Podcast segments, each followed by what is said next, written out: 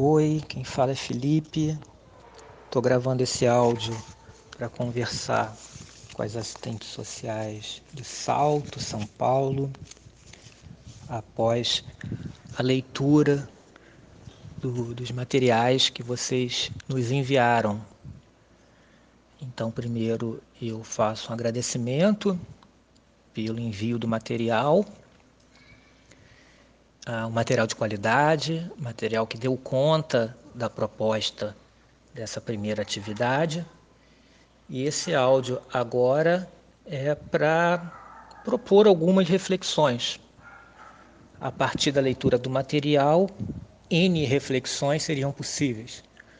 E o que eu vou fazer aqui é propor um tipo de reflexão que, se tudo der certo, pode possibilitar novas reflexões.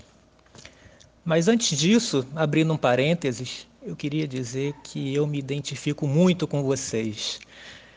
A experiência que eu tenho como assistente social em escolas se assemelha em muitos aspectos com a, com a experiência de vocês. E claro que eu estou fazendo uma avaliação superficial, porque eu não conheço ainda uh, profundamente essa experiência, né? mas já me identifico bastante e de verdade fico lisonjeado e aproveito para agradecer as referências em relação àquela atividade que vocês participaram, que eu conduzi lá atrás em São Paulo, falando de serviço social na educação. Fiquei muito contente da lembrança e de saber que aquele dia foi importante, não só para mim, mas também para vocês. E espero que para o restante das pessoas que estavam lá. Né?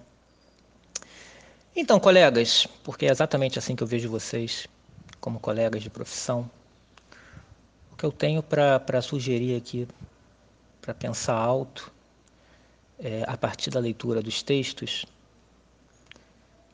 para a gente prestar atenção em como a educação, a política de educação, é um espaço de disputas porque diferentemente do que o senso comum prega, a educação não é neutra, a educação não é despolitizada, a educação não serve para um único fim. Pelo contrário, é um espaço de disputa, de disputas profissionais, de disputas por projetos educacionais, projetos societários. E essas disputas têm uma essência ideopolítica, e o que os textos de vocês têm a ver com isso? Me parece que um primeiro elemento muito marcante no conjunto dos textos é que a ida de boa parte de vocês para a Secretaria de Educação não foi uma escolha pessoal, profissional, mas sim uma consequência de remanejamentos, né? E, nesse sentido, como a política partidária ou perseguições políticas, chamado assédio moral, enfim, podem interferir no serviço. Né?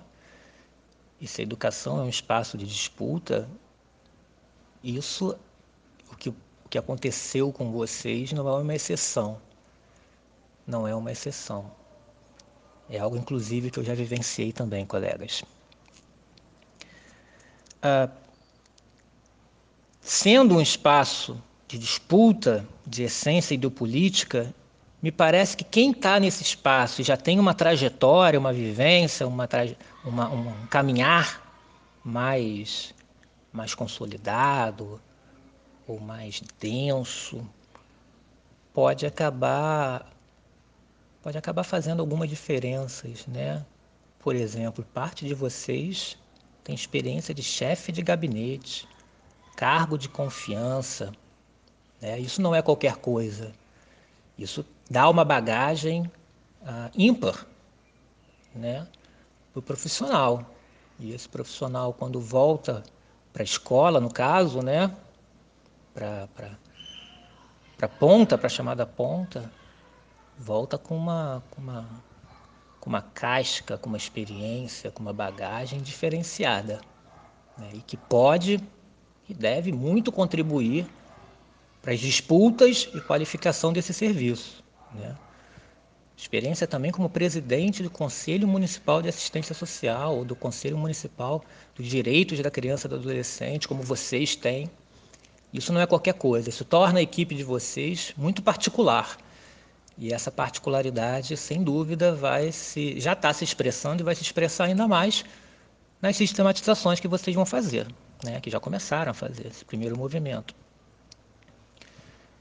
Bem como não é qualquer coisa parte da equipe também já ter passado pela docência, né? incluindo coordenação de curso em serviço social. Isso qualifica ainda mais o exercício profissional. E nesse conjunto de, de experiências, vou citar de forma absolutamente pontual, mas também de forma absolutamente valorosa, ter sido aluna, por exemplo, de Luiz Orondina, como uma de vocês citou. Isso não é qualquer coisa também. O que vocês já fizeram, o que vocês já passaram em outros espaços, né, como da assistência social, trabalhando em CRAS, ou tendo especialização em mestrado em serviço social, estudando elementos da política de assistência social, ou então participando ativamente da implementação do SUAS na região de vocês.